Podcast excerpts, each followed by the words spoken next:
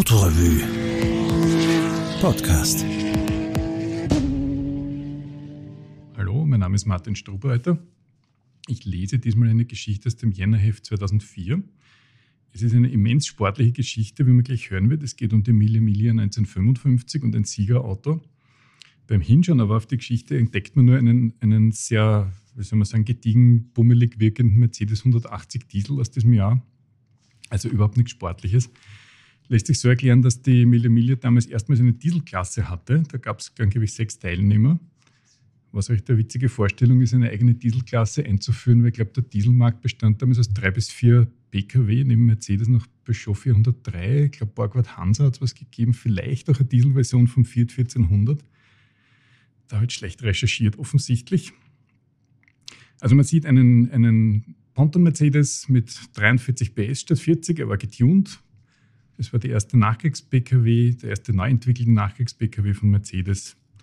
Die Einladung kam von Mercedes selber. Da gab es damals am Ring auf der Rennstrecke ein paar Klassiker zu testen. Da haben wir keine große Geschichte drin gesehen und haben dann gesagt, wir würden gerne am nächsten Tag kommen und mit einem dieser Autos bei einer Mercedes Classic-Veranstaltung mitfahren. Und so haben wir es dann getan. Geschichte heißt Racing am Kaminsofa. Fünf Pässe, ein 43 PS Rennwagen und die Erinnerung an einen Tag, der schließlich doch Sterling Moss und Dennis Jenkinson gehörte. Der Ponton Mercedes hielt mit quietschenden Reifen. Wir sprangen raus, stürmten die Bank und erbeuteten ein halbes Kilo Fallobst. In Ideallinie hechteten wir ins Fluchtfahrzeug und verschwanden spurlos, auch wenn das Auto einen halben Meter kürzer war und die Motorhaube gefaltet vor der Windschutzscheibe trug.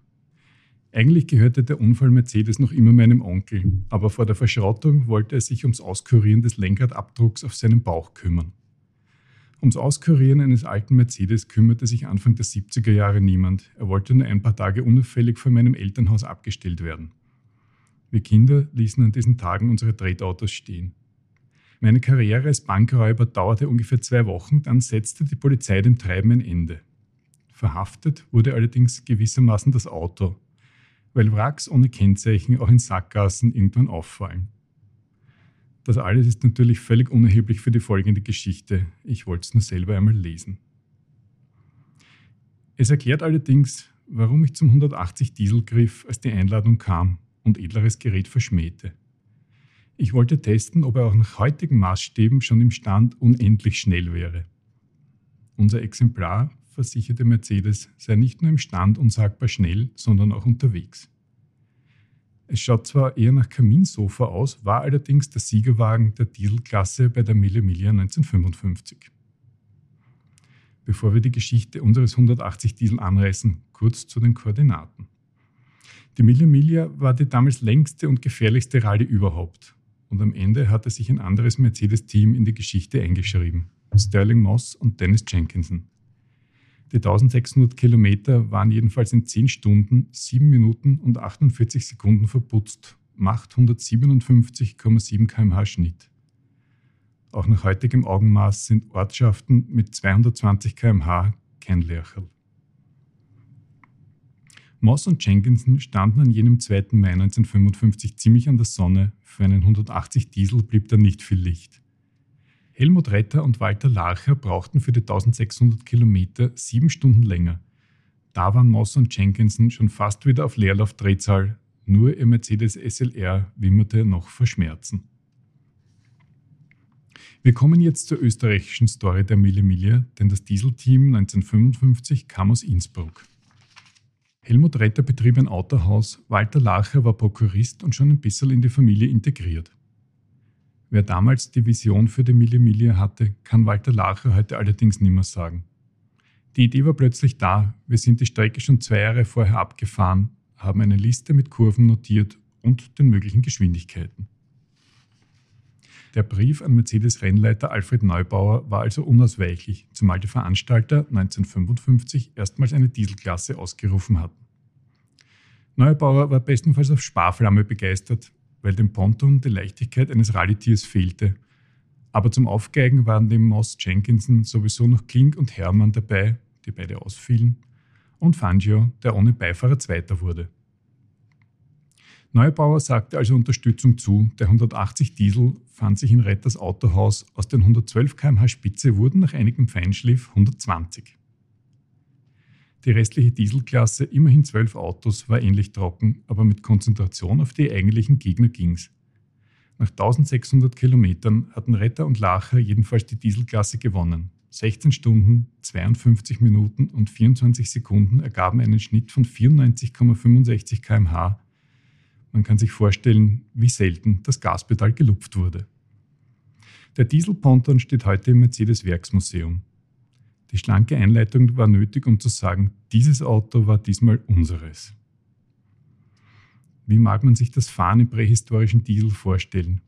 Die meisten von uns gar nicht, aber vor dem Einsteigen legst du dir ein Bild zurecht, für die Geräuschkulisse schmerzhaft oder fürs Hochbeschleunigen sehr schmerzhaft. Vorher aber will gestartet werden, mit dem Wissen über heutige Autos geht natürlich gar nichts. Dafür muss mit dem Vorglüh- und Starthebel, andere Ortschaften schalten mit sowas ihre Stromhauptleitungen ein, eine perfekte Choreografie hingelegt werden. Tänzer sind deutlich im Vorteil. Beim finalen Ruck des Hebels reißt den gesamten Vorderwagen und du denkst, öha, da war das Drehmoment also schon erfunden. Noch mehr erfunden war allerdings das Dieselnageln, aber was man sich als tausend Nadelstiche ins Trommelfell vorgestellt hätte, zerfällt im Leerlauf zu einem gefälligen Prasseln wie Regen am Dachfenster.